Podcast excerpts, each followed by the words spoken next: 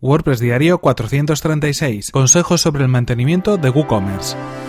Estás escuchando WordPress Diario, tu podcast sobre desarrollo web con WordPress y marketing online. Con Fernand Diez.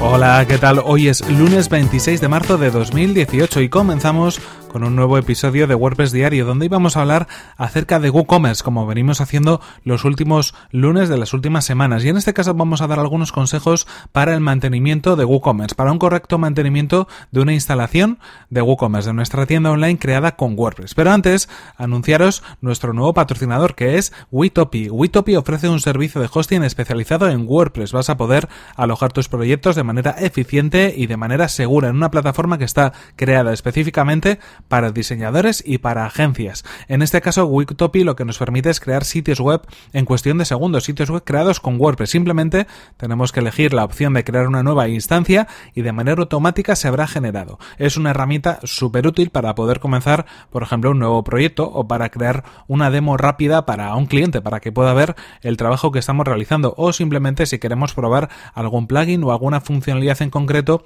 sin, bueno, pues perjudicar el desarrollo o la web en producción en que estemos trabajando. Así que si queréis conocer el servicio de hosting de WordPress de Witopi es muy sencillo, simplemente podéis acceder a witopi.com y lo podéis probar de manera totalmente gratuita. Y ahora sí vamos con el tema que nos ocupa hoy. Durante los últimos meses, desde más o menos eh, principios de año, hemos estado hablando de WooCommerce, hemos dado los pasos más importantes a tener en cuenta para poder comenzar con nuestra instalación. Hemos eh, aprendido cómo instalar WooCommerce, hemos aprendido cuáles son las herramientas o los plugins más interesantes para poder completarlo, también algunos consejos acerca de WooCommerce y también hemos hablado pues de algunos de los elementos que tienen, bueno, pues en especial una tienda online e-commerce, como son los productos, las categorías, las etiquetas, como son las variaciones de esos productos y bueno, durante estos meses la verdad es que hemos dado un repaso bastante exhaustivo a lo que tiene que, bueno, a lo que tenemos que tener en cuenta para crear una tienda online, un e-commerce con WordPress y en este caso con WooCommerce. Para cerrar este ciclo, creo que es interesante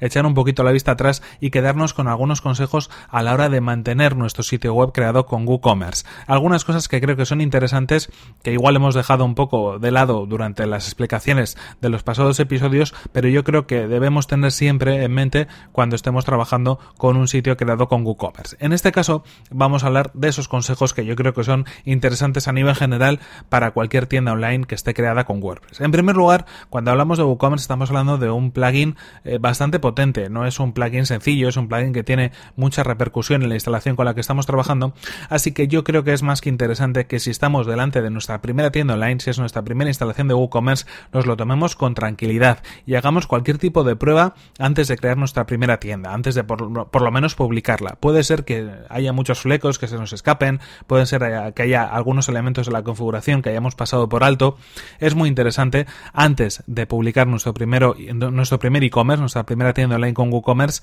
pues que tengamos todos los puntos bien atados. Y que bueno, no, no nos lancemos porque luego puede suceder que haya algún problema, pues porque nos hemos dejado algún punto por ahí suelto en, nuestra tienda online. Es verdad que todo se puede corregir, es verdad que todo eh, puede subsanarse, pero en cualquier caso, bueno, pues si estamos trabajando en un proyecto propio, lo mejor es ir con cautela y más cuando estamos trabajando en un proyecto para un cliente.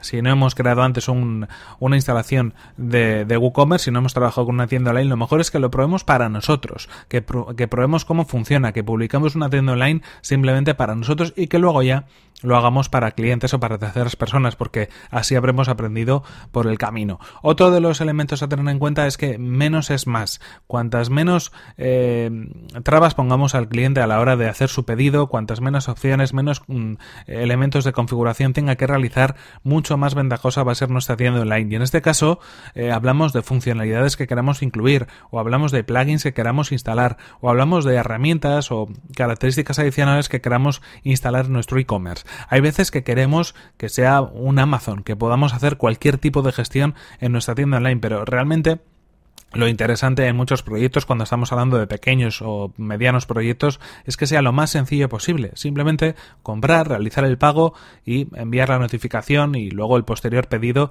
que haya pedido el cliente en la tienda online. No es necesario que haya funciones muy eh, especiales o muy complejas o que eh, tengan una serie de configuraciones adicionales. No, simplemente que funcione y ya está, porque eso va a ser algo exitoso realmente para nuestra tienda online. Hay veces que intentamos copiar alguna funcionalidad de otra tienda pero mm, aunque WordPress nos permita añadir multitud de funcionalidades, hay veces que esas otras funcionalidades que vemos en otras tiendas están creadas tras horas de programación específicas para un e-commerce en concreto y de alguna manera, bueno, pues necesitamos eh, ir a lo simple que sabemos que es lo que va a funcionar.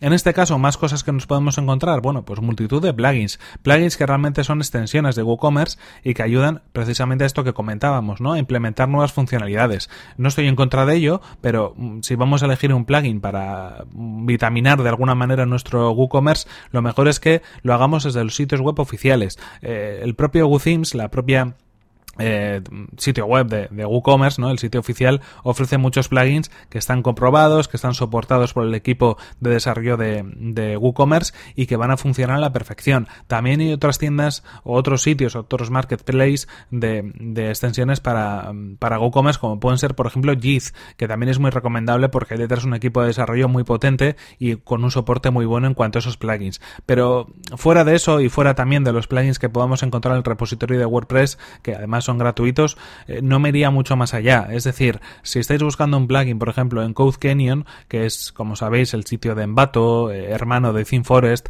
para los plugins, hay que tener cuidado con lo que instalamos, porque en muchas ocasiones no hay por detrás un soporte, no hay actualizaciones, o nos podemos encontrar pues con algunos plugins que puedan tener algún problema de seguridad, quizás no en el momento en el que los adquiramos, pero sí a futuro. Así que yo evitaría ante la duda esos plugins, o si vais a comprar alguno de ellos, que tengáis mm, a ciencia cierta el conocimiento de que funcionan y que no van a dar problemas, porque en muchas ocasiones sí que acaban dando problemas. Yo en ese caso eh, siempre suelo acudir o a los plugins de WooThemes, a los plugins de WooCommerce, a los oficiales, o a los plugins de Jith, o a los plugins que encontramos en el repositorio, que siempre van a tener el soporte de la comunidad y van a estar bien mantenidos. Más cosas a tener en cuenta, y esto un poco hablando de que menos es más, como comentábamos en el punto anterior, la usabilidad de la tienda es algo fundamental. Igual no es un aspecto técnico, pero es un aspecto que tenéis que de alguna manera tener en cuenta, porque al final eh, es uno de los eh, tipos de sitios web donde más importancia tiene la interacción que hace el usuario con, el, con la propia tienda online. Así que prestad mucha atención a lo que sucede cuando hacemos una compra, a cómo elegimos los productos, a cómo se añaden el carrito, a qué pasa en ese carrito cuando hay alguna variación, se suman algún importe, no se suman, la información que ve el cliente en todo momento y también el proceso de compra, tanto el proceso eh, de pago en el momento, el pago online, como lo que pasa después. Llegan los correos electrónicos, no llegan, cuando llegan tienen información realmente que aporta algo al usuario. Todo ese tipo de proceso es lo que hay que tener en cuenta, desde el momento en el que se entra en la tienda online hasta el momento en el que se confirma la compra y se notifica al cliente de que ha sido, eh, bueno, de que ha adquirido un producto en concreto. Porque todo ese proceso puede ser que si no lo tenemos en cuenta, pues estamos perdiendo por el camino muchas compras o muchas ventas en este caso, o muchos clientes que no quieran repetir porque la experiencia no ha sido del todo satisfactoria. Así que la usabilidad es clave en un e-commerce. También en este caso y a nivel técnico debemos tener en cuenta las actualizaciones.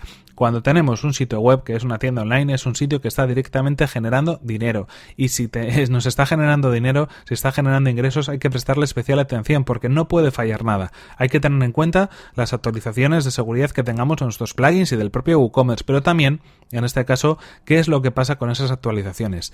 Si siempre os recomiendo que hagáis una copia de seguridad de vuestros sitios web, en el caso de un e-commerce tiene que ser algo que tengáis, vamos, por bandera, por porque eh, de no ser así vais a poder perder eh, pedidos, nuevos productos que hayáis introducido, eh, cualquier consulta de un cliente, es decir, todo lo que tiene que ver con los ingresos que está generando esa tienda online. Así que antes de hacer cualquier actualización, es más que importante que hagáis una copia de seguridad y que incluso esas actualizaciones que hagáis no las hagáis en la web en producción, sino que la hagáis en una web de pruebas, en una web de staging, una web a modo de demostración donde hayáis copiado la web exactamente y estéis trabajando con ella en esas actualizaciones para ver si se rompe algo o no se rompe algo. Y después, si veis que todo funciona con normalidad, lo podéis hacer en la propia tienda online que está en producción, pero nunca antes porque al final pueden pasar cosas que fallen. Y en este caso, cuando estamos actualizando ciertas cosas, cuando hacemos una copia de seguridad, cuando comprobamos que los cambios que hacemos o las actualizaciones en nuestro WooCommerce eh,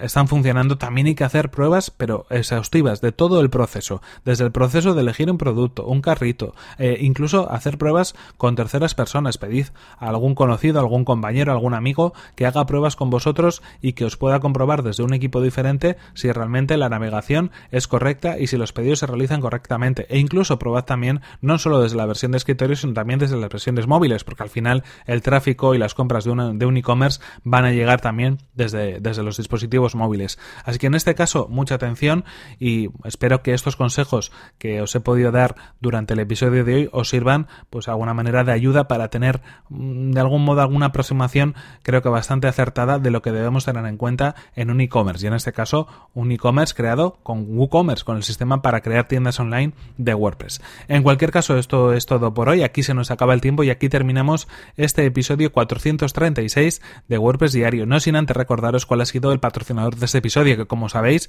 se ha tratado de Witopic. Witopic es un hosting para desarrolladores y para agencias, que está especializado, como no, en WordPress. Podéis acceder a witopic.com y comenzar hoy mismo vuestra prueba gratuita. Y por mi parte, nada más. Si queréis poneros en contacto conmigo, lo podéis hacer a través de mi correo electrónico fernan.fernan.com.es o a través de mi cuenta de Twitter que es arroba fernan.